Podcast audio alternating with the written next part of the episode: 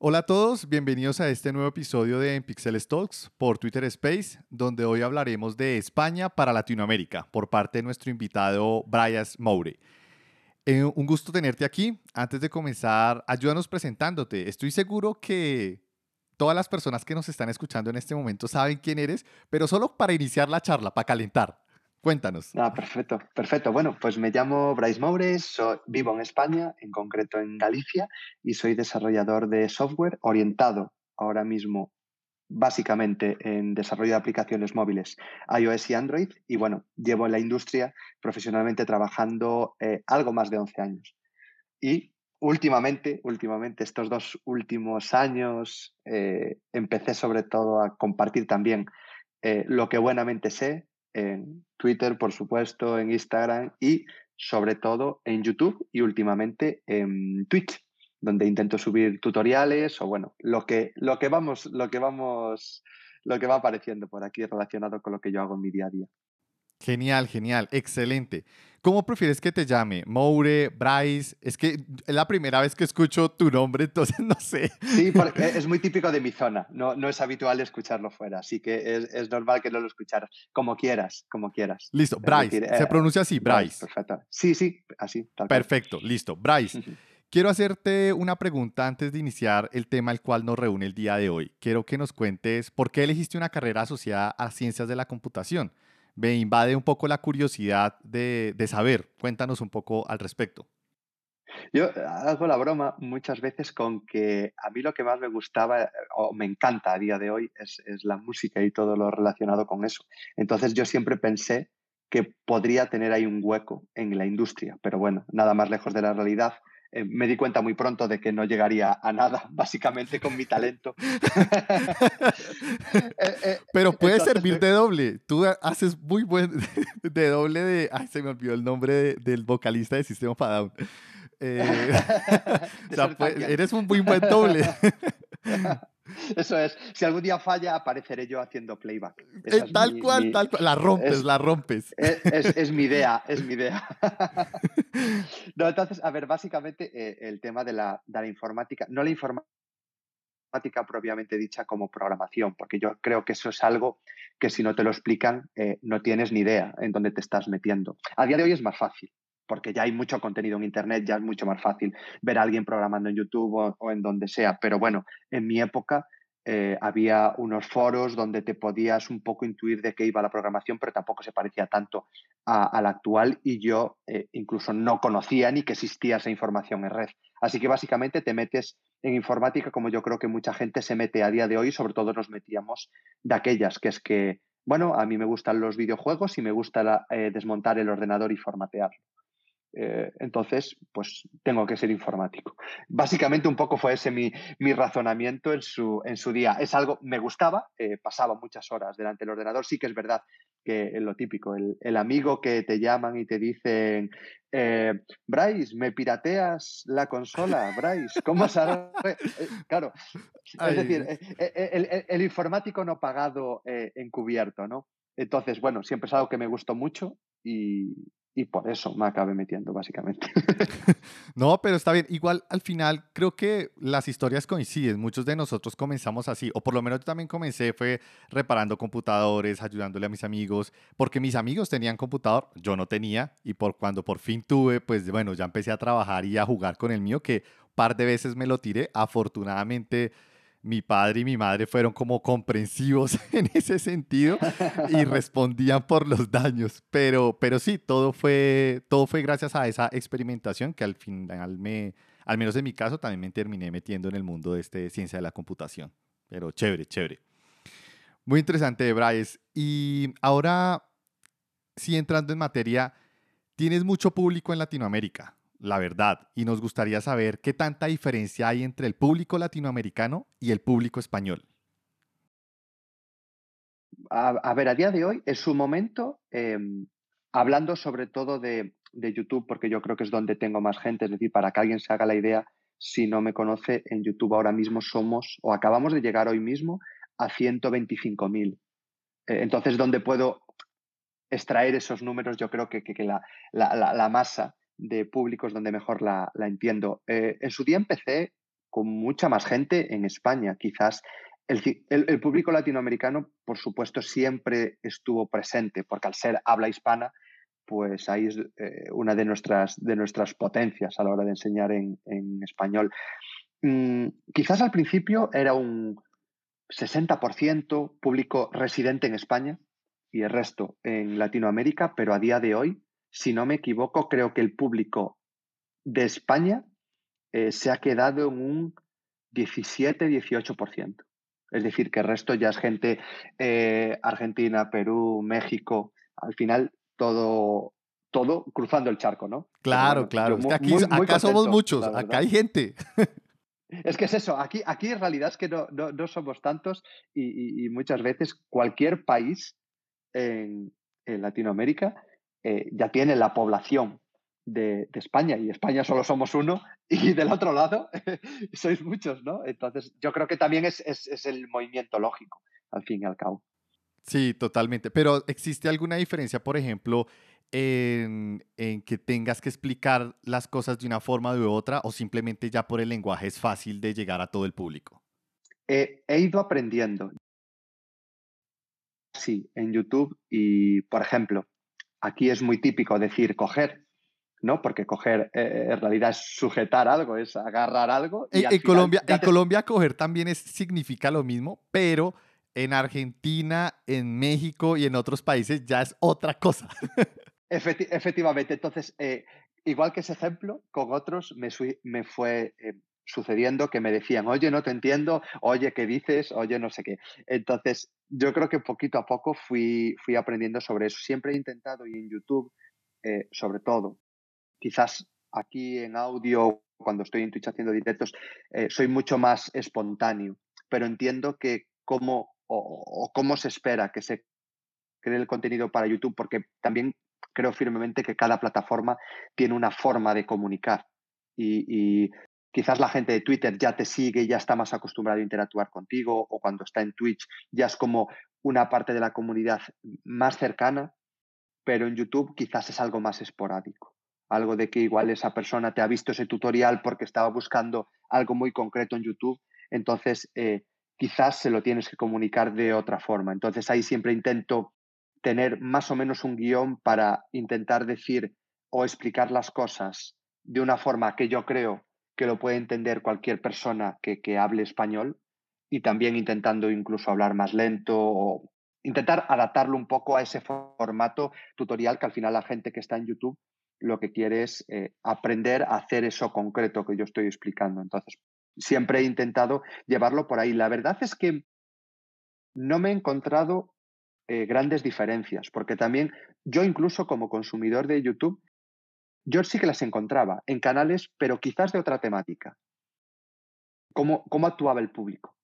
Pero en programación, en lo mío, eh, me he sentido igual de apoyado tanto a nivel es, residentes en España como a nivel eh, Latinoamérica. Y igual de correctos y tampoco nunca he encontrado que nadie igual fuera por mí, porque también era algo que yo pensaba, porque hablando mal de los españoles, muchas veces, no yo, eh, nos, metemos, nos metemos con la gente de Latinoamérica, ¿no?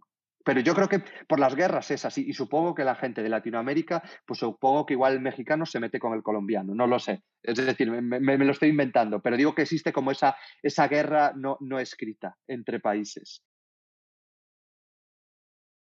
Pero, pero la verdad es que yo también pensé, dije, bueno, igual me dicen algo, pero eh, de miles de comentarios, igual dos personas que me hayan dicho es que no se te entiende o algo así, pero eh, nada, es, algo mínimo. Estamos hablando de 125.000 personas y estamos hablando de millones de visitas. Entonces, en realidad, nada como para decir, no, es que el público de tal país eh, muy mal conmigo. No, no, para nada, al contrario, al contrario, apoyo máximo. Ah, muy bueno, bueno. Sí, lo que tú comentas, yo creo que lo de esas guerras no escritas sí hay en Latinoamérica, pero dentro de Latinoamérica sí como que hay unos roces, o por lo menos para mí es igual, yo amo toda Latinoamérica y todas sus culturas y me gusta muchísimo. Pero sí hay un, tema de roces interno y también con España, lo cual me parece, pues al final es como absurdo, porque ahora vivimos en otra época, ya como que lo que haya pasado muchos años atrás ya no debería afectarnos, sino simplemente pase página y adelante. Pero, pero bueno, es así, la gente es así. Lo, hay en lo, hay en todos los lados, es decir, y dentro de España hay guerra entre provincias, ¿no? Y, dentro de la, y dentro de la ciudad, eh, guerra entre barrios. Es decir, nada, pero bueno, es decir, yo creo que eso es al final eh, un caso mucho más aislado, ¿no? no hay que generalizar ni mucho menos. Claro, claro, claro. Pero para mí es la primera vez que hablo con un youtuber, en serio, y que tiene ese hito de los 100 mil suscriptores. Es que ya, es que no es cualquier cosa.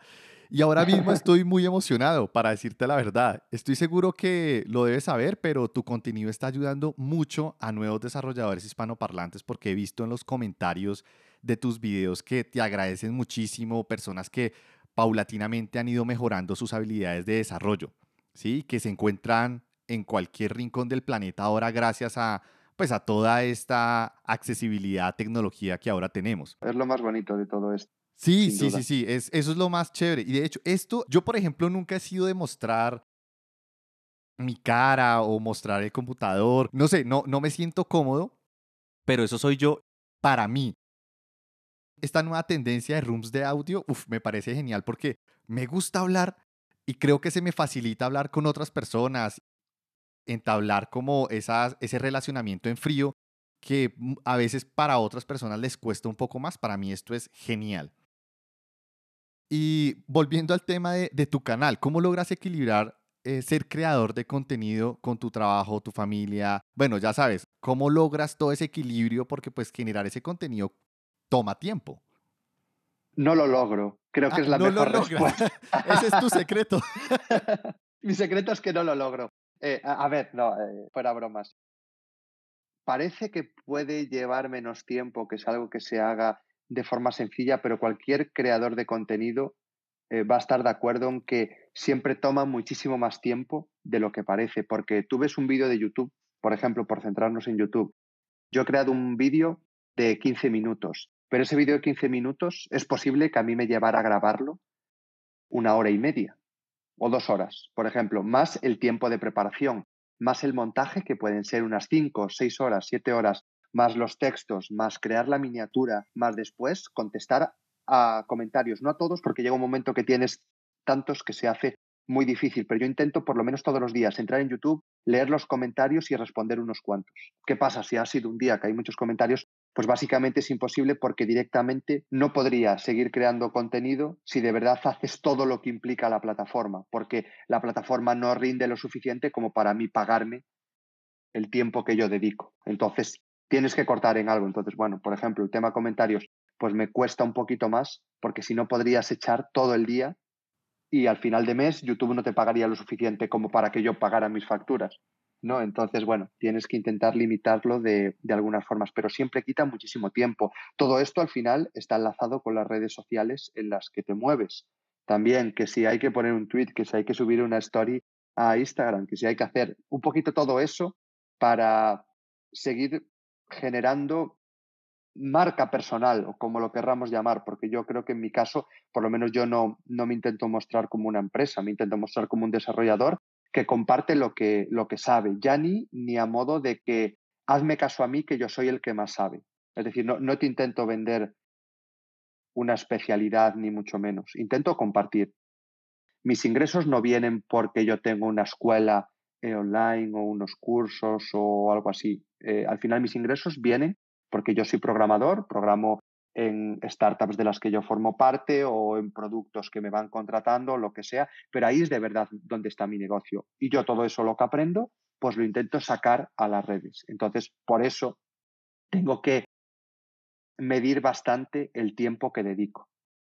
Cada día empleo más tiempo en lo que es la faceta de creador, pero mucha gente me lo dice, oye Bryce, que no me has contestado, oye Bryce, que te he mandado un email. Es que al final yo todo el contenido que genero o que intento generar es gratuito.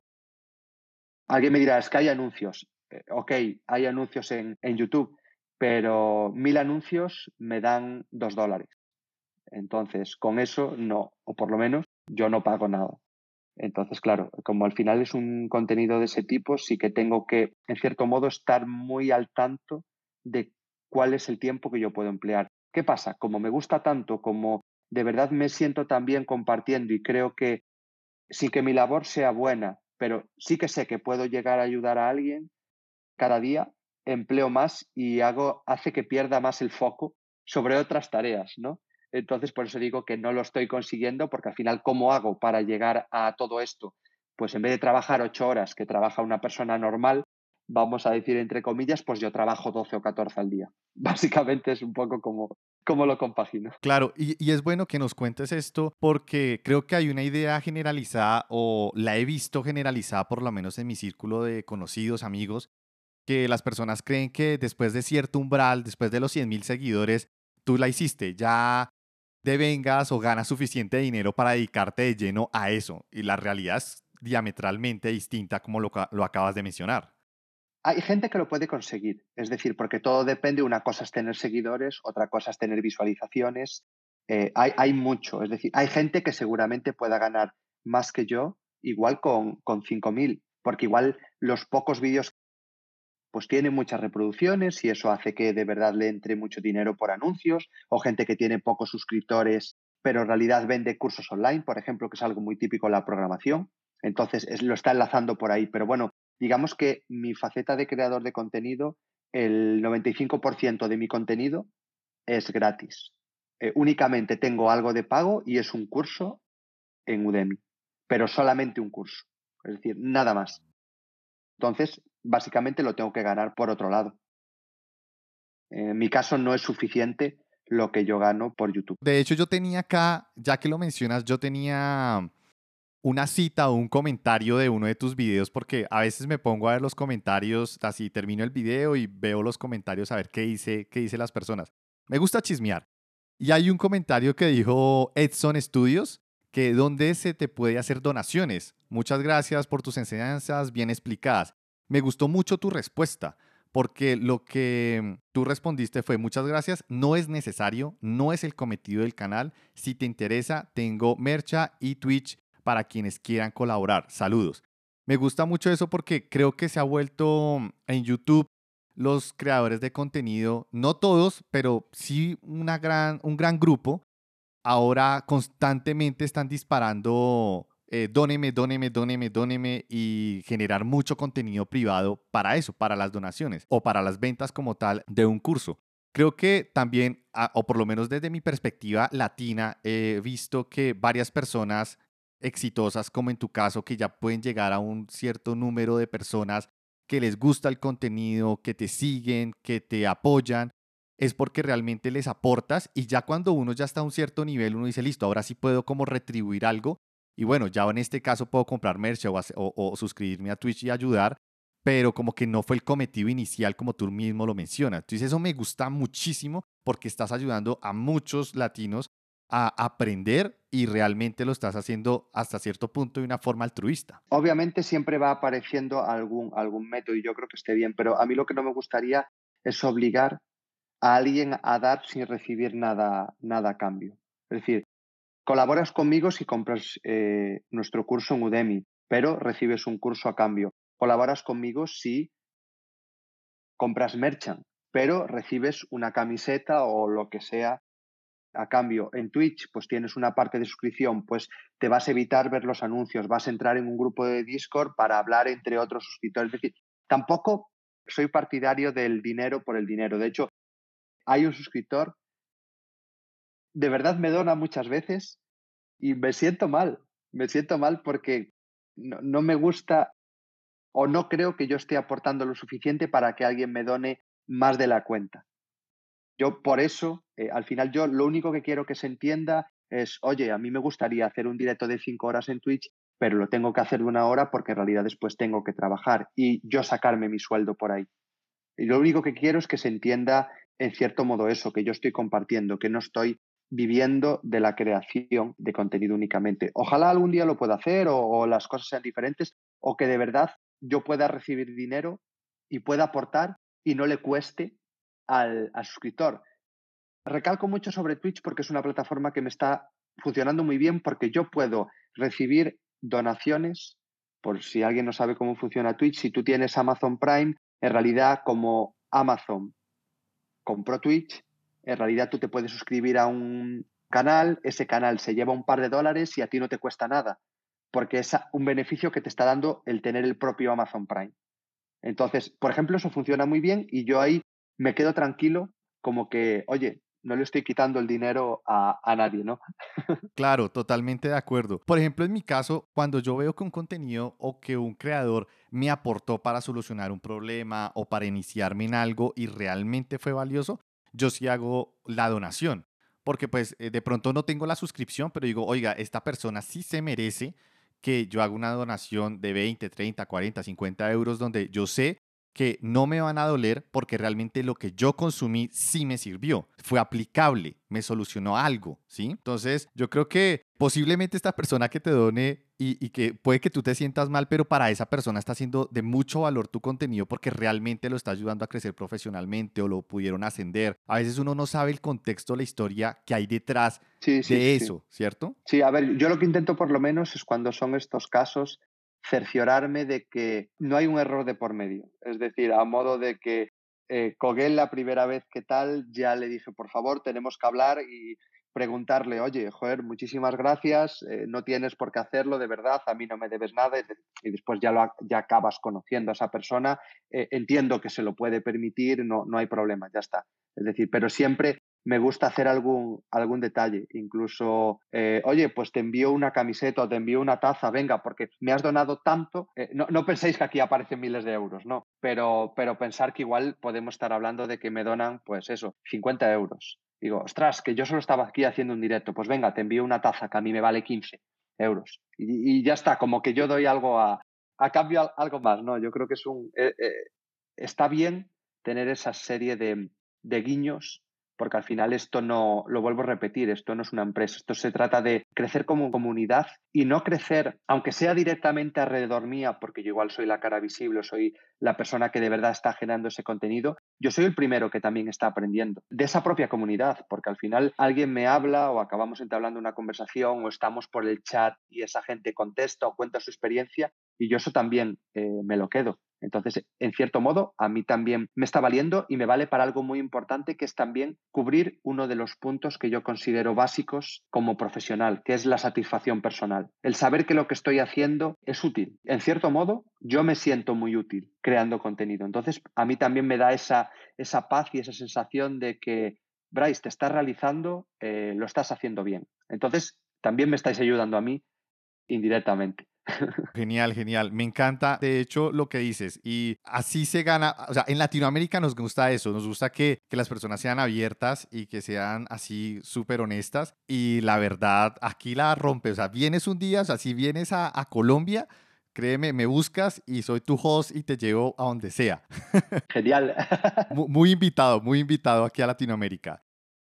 Bryce, una pregunta con respecto a tu contenido. Me contaste que detrás hay una serie de mm, proceso y de planeación para cada uno de los videos. ¿Cómo tú defines de qué nuevo contenido hablar? Hoy voy a hablar de X, mañana de Y, y cuál es el flujo que sigues para, para esa creación, así en términos generales. A ver, no soy un gran estudioso tampoco de, ese punto. Es decir, hay gente que intentan buscar los vídeos que saben que más reproducciones van a tener o que van a funcionar mejor. No digo buscar el clickbait, ¿eh? yo creo que ahí al margen. Es decir, hablo de ser inteligente creando contenido. Saben que esto va a funcionar bien, pero en mi caso eh, voy un poco al revés. Yo intento mantenerlo como por donde surgió. Es decir, eh, quiero compartir esto porque creo que puede acabar siendo útil, más que quiero buscar las reproducciones. Yo más o menos sé qué vídeos podría hacer y cómo funcionarían mejor, pero muchas veces me meto en vídeos que sé, o la mayor parte de las veces me meto en vídeos que no van a tener muchas reproducciones, pero sé que en realidad sí que estoy creando como una pequeña senda de aprendizaje.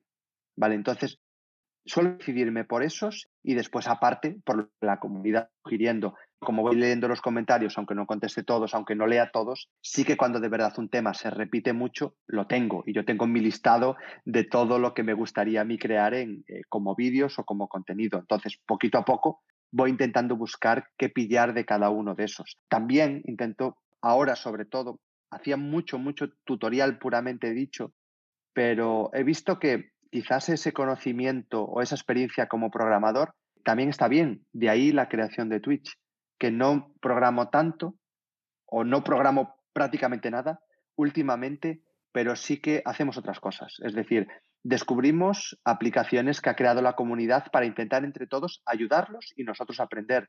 Analizamos los portfolios para saber cómo nos tenemos que postular a una empresa. Entrevistamos a gente que quizás está muy apartada de mi sector, porque así también tenemos una forma de aprender de otra gente, mi opinión, y no quiere decir que sea la buena. Entonces yo creo que al final ese contenido también he visto que funciona muy, muy bien. Entonces ha quedado en YouTube la parte de tutoriales y en Twitch la parte más de vida de programador, digamos. Me gusta, me gusta, bastante, bastante interesante. Y de hecho, cómo lo separas, tiene todo el sentido con respecto a comunicar como diferentes aspectos del día a día de lo, que, de lo que es generar contenido y realmente trabajar como desarrollador, como programador. Está muy bien. Voy a entrar a un tema que es como, no sé, delicado, por decirlo de alguna forma. Eh, bueno, no delicado, un poco controversial más bien. Y es que recientemente leí un artículo que habla de la clase media en los creadores de contenido. Y básicamente habla de la diferencia que existe entre los que triunfan con millones y millones de visitas, como ahorita lo hablamos, y con seguidores, y los que en su inmensa mayoría no logran despegar.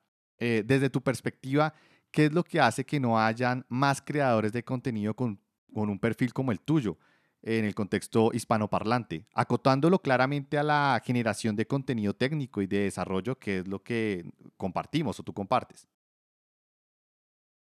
A ver, yo creo que dentro de lo que cabe aún no hay mucho creador de contenido porque, en cierto modo, aunque, aunque esto suene raro, yo creo que esto aún está surgiendo. Es decir, tutoriales y tutoriales de programación pues lleva habiendo mucho tiempo, pero creo que esta sensación de comunidad no es algo tan antiguo. Es decir, yo he trabajado muchos años y en según en qué ciudad estés, puede que no sepas qué es eso de pertenecer a una comunidad. Ya no hablo de una comunidad ahora aquí alrededor de YouTube o alrededor eh, de mí, digo, una comunidad de gente que trabaja y que quiere compartir. Mucha gente al final lo que se queda es, yo voy, hago mis horas, trabajo y me vuelvo para casa. Y, ahí se acabó el aprendizaje y ahí se acabó la, jornada. Creo que poquito a poco, porque al final nosotros como programadores aprendemos siempre de, Internet, básicamente, o a día de hoy casi todos estamos bebiendo conocimientos de, Internet. Entonces creo que, creo que es algo aún bastante reciente como para que la gente, o ya haya grandes creadores de contenido, sí que hay grandes figuras que llevan un montón de tiempo, pero creo que falta el punto este de decir, quiero hacerlo y quiero hacerlo porque quiero compartir, porque al final cualquier creador de contenido, ya no el, el técnico, si empieza en esto pensando en el dinero, ya se está equivocando, porque tienes que hacerlo muy poquito a poco, eh, mes tras mes, día tras día, ir trabajando y puede que crezca y puede que no crezca. Y también ir formándote incluso como creador de contenido. Si ves un vídeo mío hace dos años y medio, soy una persona que mira para el suelo y que se equivoca en los vídeos. Ahora me equivoco, pero lo corto por lo menos. Porque ya sabes editar. como, me equivoco porque no, no, aporta nada. Claro, efectivamente, efectivamente. Entonces, poquito a poco vas generando, pero sí que es cierto que es un proceso lento. Si yo me hubiese intentado dedicar a, a crear contenido en el mismo formato que lo estoy haciendo ahora, tendría que haberlo dejado, porque básicamente no sería capaz de ingresar lo suficiente para pagar factura. En mi caso, como es algo secundario, entre muchas comillas, que cada día es más primordial, pero bueno, digamos que vamos a considerarlo secundario, no me importó nunca el punto ese de que es que tengo que llegar a tantos seguidores, es que tengo que llegar a tanto, no porque, por suerte, mis ingresos provenían de otro lado y lo único que yo quería era compartir. Entonces, claro, tienes que llegar a ese punto y tienes que también tener esa, esa suerte, si no ya te lo tienes que plantear como algo totalmente diferente, que es que yo tengo que llegar a esto para, para poder seguir hacia adelante. En mi caso no era así. Entonces, por eso yo creo que nos permitió, y muchos creadores de contenido que conozco lo tienen como algo secundario o ya lo orientan de otra forma. Entonces, yo creo que aquí aún estamos empezando y, y es eso, aparecen nuevas plataformas, aunque en YouTube eh, hubiese creadores de contenido, ahora después de llevar dos años, ya empiezas a conocer no digo a todos, porque siempre aparece gente nueva, pero por lo menos a los que estamos por ahí. Y siempre somos los mismos, es decir, eso quiere decir que no somos tantos, eh, en realidad. Entonces, bueno, creo que aún estamos ahí. poquito a poco y yo a raíz de ir creando contenido he escuchado de mucha gente que es, oye, a ver si me animo a subir tutoriales a YouTube o hacer directos de live coding en Twitch. Entonces, bueno, poquito a poco yo creo que cada vez somos más y la comunidad es más grande, pero a nivel individual creo que antes eran más esas asociaciones que podemos estar englobados dentro de, un meetup o de un GDG o algo así, pero poquito a poco también están apareciendo esos, esos creadores de contenido independientes, que no quiere decir que yo no esté metido en ninguna asociación aparte, por supuesto que estoy, pero sí que eh, eh, yo creo que relacionado también con esto de estar cada vez metidos más en las nuevas tecnologías y más ahora, en este último año, al vernos forzados a quedarnos en casa, creo que ahí ha ido un, repunte.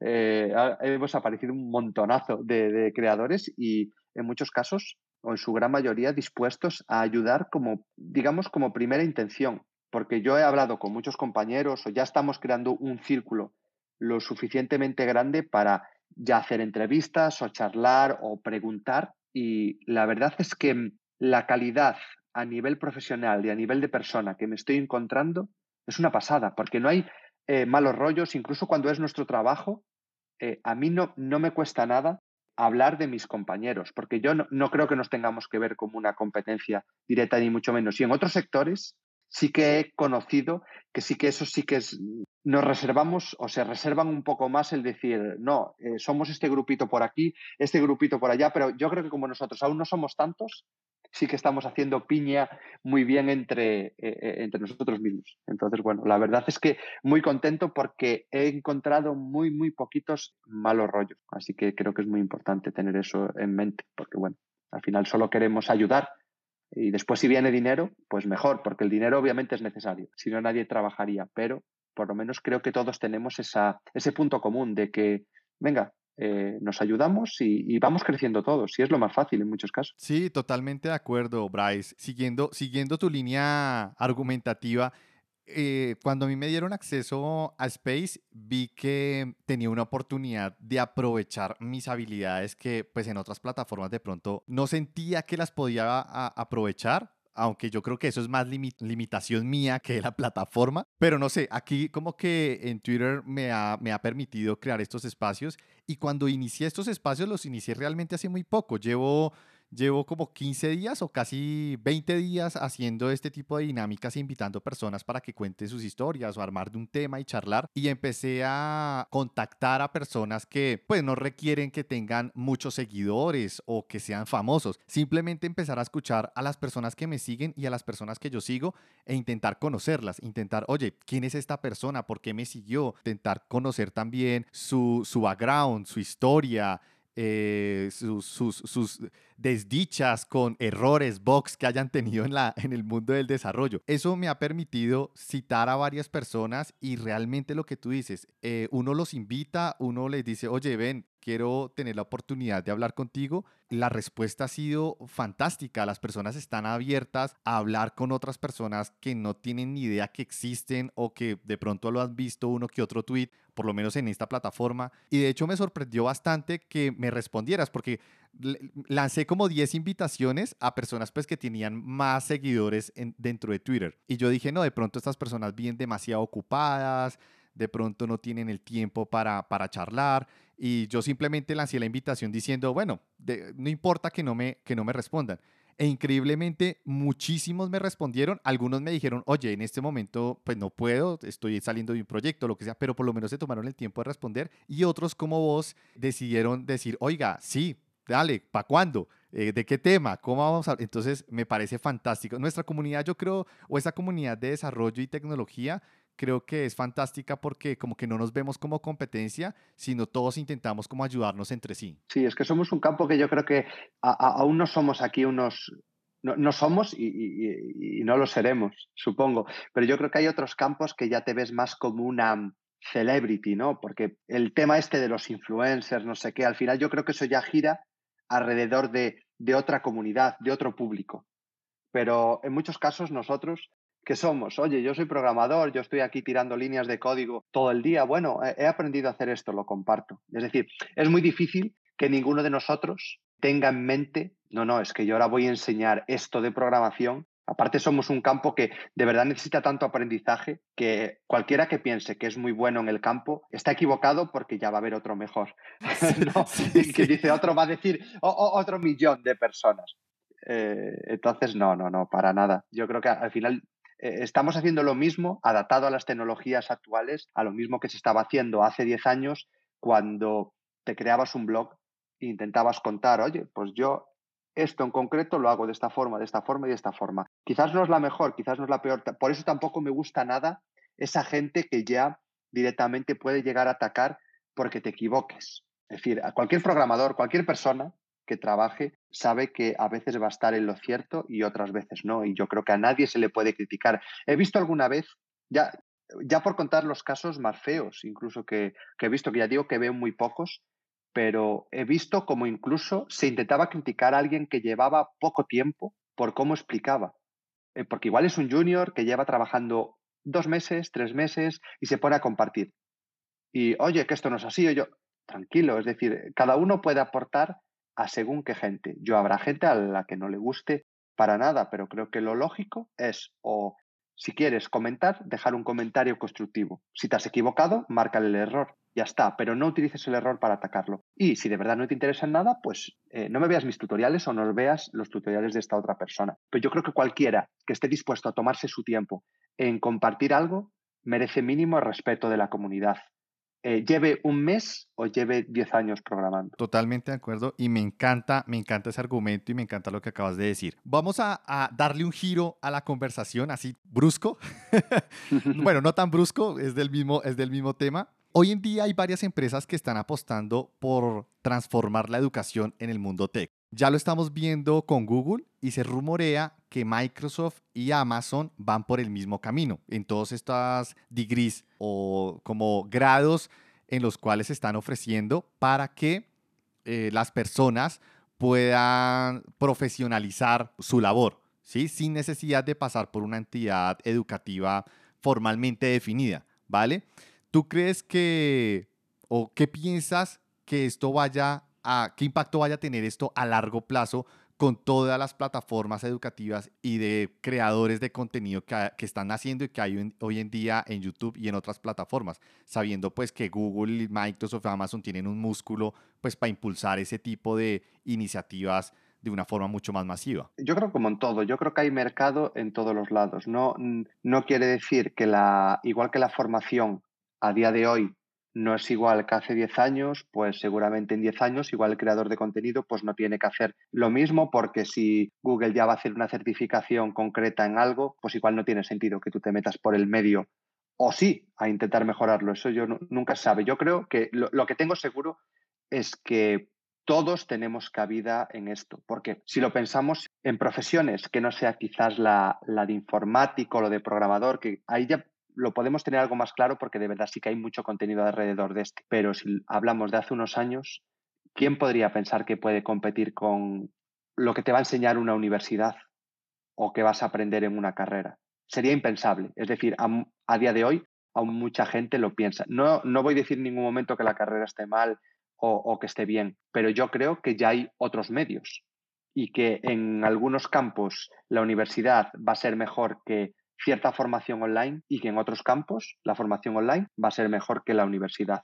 Es decir, ahora mismo hay gente y hay empresas mucho más pequeñas, con gente que no necesariamente ha tenido que estudiar en una eh, universidad y menos acabar haciendo un doctorado o investigación o esos requisitos, digamos, que, que te exigen para ser profesor en una universidad y que está enseñando en plataformas a un nivel que, con perdón, ya le gustaría a muchos profesores de universidad. Entonces, viendo cómo esa opción ha aparecido, no, no creo que sea algo, algo malo para nada que ahora aparezca Google. En realidad yo creo que es peor para la universidad, que le va a hacer más daño a la educación, digamos, clásica que a los propios creadores de contenido. Porque el creador de contenido se reinventa muchísimo más rápido lo que estaba haciendo, lo que estoy haciendo yo hace un año, igual no tiene nada que ver con lo que estoy haciendo ahora. En cambio, la universidad, en muchos casos, sí que lo que estaban haciendo hace 10 años es muy parecido a lo que, estaban, a lo que están haciendo ahora. Entonces, yo lo veo bien y, me refiero, es una forma de validar incluso que, que las propias compañías em, no siguen esa senda que muchas veces nos obligan a seguir, porque por lo menos yo soy una persona de 33 años, ¿no? Yo toda mi vida, cuando estaba en el colegio, cuando era un niño, con 10 años, con 15, eh, ya en el instituto, con 16, 17, la única solución es, tú quieres ganar dinero, tú quieres ser una persona triunfadora, quieres ser una persona importante, te tienes que ir a la universidad y estudiar esto. Y si puedes estudiar, eh, si puedes ser ingeniero o si puedes ser médico, va a ser mejor persona que si quieres ser otra cosa. ¿No? Es decir, parece que siempre nos vamos a ese tipo de clichés. Claro, eso es un error, pero vamos, eh, terrible. Entonces, que, que ahora también aparezca Google, también, pues mira, nos hace recapacitar a, todos. Nos hace y eso poquito a poco va a ir cambiando, porque hoy en día ya no está tan malo como si le decimos a nuestros padres, nuestros padres, por ejemplo, por ejemplo, aquí en España, solo conciben o quieren que su hijo vaya a la universidad porque que no vaya a la universidad puede ser incluso una, una deshonra. ¿No? O cuántos padres se esfuerzan en trabajar el doble de horas para poder costear los gastos de una universidad, que son muchos. Entonces ahora que aparezcan otras opciones, hace que ese sistema también se tambalee. Entonces, yo creo que es bueno, porque la competencia es bueno entre todos. Si no existiera Apple con iOS, pues Android puede que se relajara.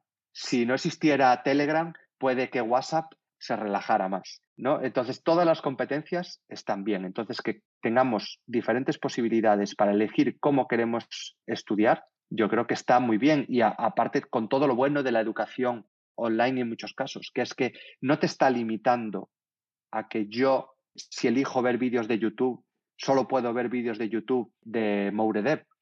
Puedo ver vídeos de YouTube de 50 creadores de contenido y puedo estar haciendo un curso en Udemy y otro curso en Platzi y otro curso en Código Facilito y otro curso en Codily TV y me estoy haciendo el degree del que hablábamos de, Google. Entonces, bueno, eso es una, es una pasada a nivel de conocimientos. Claro, totalmente de acuerdo. Ahora bien, hay un estudio para Latinoamérica y ya es hablando de la situación que hoy en día estamos viviendo, pandemia, ¿sí? Que dice que entre 10 a 20 años va a haber un nivel de pobreza jamás visto en Latinoamérica. O sea, que va a haber un, incremento importante si seguimos con las políticas y seguimos con el mismo comportamiento en el que estamos hoy día. Aunque eso puede cambiar, pero suponiendo que siguiéramos igualito. ¿Qué le recomendarías a los latinoamericanos para evitar caer en ese grupo, para evitar caer en esa, en esa problemática? A día de hoy, ya solo teniendo el medio de Internet, creo que tenemos una facilidad que no tuvieron nuestros padres en su día. Tenemos la facilidad de ganar conocimiento y tenemos, digamos, en cierto modo, todo el mundo como posibles clientes si tenemos un negocio o todo el mundo como posibles trabajadores si nosotros lo que queremos es aplicar para alguna empresa. Entonces, que considere muy importante intentar formarnos a diario en todo lo que podamos. Es decir, a día de hoy, gracias a Internet, aunque no tengamos dinero, algo podemos encontrar gente creando contenido gratuito. Hay muchísimas plataformas eh, enseñando cosas a un costo muchísimo más bajo comparado con otro tipo de estudios. Vale, tenemos posibilidades ya no solo de aprender, oye, yo quiero aprender a programar, pero es que yo también quiero saber administrar mi dinero. Podemos aprender finanzas personales, podemos aprender inglés, esencial en muchos casos y que nos abre ya no solo la mitad del mundo a nivel de habla hispana, nos abre la otra mitad. Entonces, yo creo que a día de hoy el tener eso presente y ser personas inquietas y no tirar la toalla va a ser básico si queremos no perder este tren. Yo también tengo mucho miedo en, ese punto, porque Latinoamérica eh, seguramente es como tú apuntas, pero yo en España ya estoy viendo también lo mismo. España no es un país, ahora también podremos decir, oye, me puedes decir, oye, es que es más rico que otros países de Latinoamérica. Eh, puede ser, eh, ¿no? No, quiero tampoco meterme en esos temas, pero eh, aquí también hay mucha pobreza, hay mucho paro. Yo estoy viendo en mi propia ciudad cómo por culpa de la pandemia un montón de negocios están cerrando, cómo gente la están despidiendo de sus empleos. Y esto es un poco lo que se dice aquí, la pescadilla que se muerde la cola. Es decir, si no hay empleo, no hay dinero. Si no hay dinero, cada vez va a haber más desempleo. Entonces tampoco es que yo lo tenga nada claro cómo va a suceder, por ejemplo, en España. Yo creo que vamos a ir a peor y que en muchos casos igual lo peor a nivel económico aún no ha llegado, porque en cierto modo la pandemia es, reciente, hay ahorros, algunas empresas están aguantando y no. Entonces, creo que nosotros, ya que en muchos casos yo no suelo confiar en el Estado, me da igual quién esté gobernando y tampoco me quiero meter en política, pero bueno, yo creo que cada uno tiene que intentar mirar por su propio bienestar. Y eso por lo que va a pasar es que nos vamos a tener que sacar las castañas del fuego, también como se suele decir, y eso implica en que tendremos que formarnos nosotros y tendremos que buscar nosotros el trabajo. No tendremos que estar pendientes de que a ver si el Estado eh, nos puede dar una ayuda, a ver si el Estado hace algo de por medio, porque puede que lo hagan o puede que no, o puede que lo hagan y tú no tengas esa suerte. Pero creo que por fortuna también existen a día de hoy los mecanismos para, para poder conseguirlo. Hoy en día no voy a decir que es fácil, pero sí que en muchos casos cuánta gente ha podido eh, sacar adelante un negocio gracias a que yo vendía, tenía una tienda, he tenido que cerrar la tienda porque hacía diseños de camisetas, pues me voy a Instagram y desde ahí lo intento potenciar. Entonces, esos mecanismos a día de hoy los tenemos y yo creo que tenemos que saber aprovecharlos o por lo menos no perder el hilo de que como nosotros hacemos algo muy concreto, no aplica fuera de ese campo. Yo si me guiara por eso, al final un programador tiene que ir para una empresa, trabajar ocho horas, hacer código y volver para su casa. Y aquí tenemos el ejemplo, no, no por mí, es decir, a nivel de, comunidad, de gente que ha hecho de todo. Hay gente que vive haciendo consultorías, es decir, que te llaman e intenta responder dudas y ayudar. Otra gente que se ha montado su propia empresa y trabaja como freelance. Otra gente que hace cursos. Ya hay gente que vive haciendo streamings de, de Twitch o que vive gracias a patrocinadores. Eh, es decir, las posibilidades son infinitas. ¿Qué pasa? Que tenemos que estar también muy cercanos a todo este mundo de Internet para saber qué oportunidades se van abriendo delante nuestra. Vuelvo otra vez a, recuperar Twitch, una plataforma de gamers. Y ahora nos estamos dando cuenta entre creadores de contenido tecnológico e incluso siendo más concretos de programación, que se nos están abriendo un montón de oportunidades gracias a una plataforma que no está o que no estaba para nada concebida eso hablando con compañeros que se están haciendo TikTok. TikTok para programación, pues sí, aprendiendo a programar cosas en un minuto. Si nosotros somos capaces de generar una comunidad, esa comunidad, si la sabemos tratar bien y la sabemos conservar, nos va a acompañar a donde vayamos. Entonces también es, es ahí un, grupo de amigos que puede estar presente para ayudarte y tú para ayudarlos. Entonces, bueno, en mi caso yo lo veo por ese caso que Internet es, nuestro amigo totalmente de cara a salvarnos en muchos casos de que podamos perder nuestro empleo o que de verdad estemos limitados a una sola salida eh, profesional. Totalmente de acuerdo. Excelente respuesta, muchas gracias y valoramos mucho, mucho tu opinión aquí, todos los que estamos en, escuchando y, y en este space. Realmente muchísimas gracias. Increíblemente ya casi se cumple una hora, entonces vamos a pasar a las últimas secciones que tengo. ¿Te parece? Ok, sin problema. Vale, entonces, como ya es costumbre en los Space tener una actividad que la denominamos sección rápida o ping-pong. Y el objetivo es que contestes con una serie de palabras o una frase corta pero rápida a una lista de palabras y frases que yo te digo. Entonces, si yo te digo azul, tú me dices mar o cosas de ese estilo. O un versus, X versus Y, y tú dices Y o X. ¿Listo? ¿Preparado? Sí. ¿Libros o videotutoriales? Libros. Para engañar, porque cualquier persona que me haya visto en vídeo ha visto todos los libros que tengo. Entonces, es otra de mis pasiones, igual que ser una estrella de rock que tampoco he conseguido, pues los libros son otras. Por eso voy al revés. muy bien, muy bien, muy bien, muy bien. Listo. Facebook. Quiero borrarlo. Eh, excelente, excelente. Android o iOS. iOS. Amazon. Ejemplo a seguir. Linux o Mac OS. Mac OS. SpaceX. Nvidia. Nvidia. Sí, sí, sí, todos, todos. HTML. He aprendido muchísimo con él. Los comienzos, totalmente. Sí, sí, sí, aprendizaje básico. Genial, genial. ¿BIM o VS Code? VS Code ahora. BIM hace unos años. listo, listo. Yo creo que con eso pues terminamos y nos estamos hablando en una próxima, en una próxima ocasión. Hasta luego.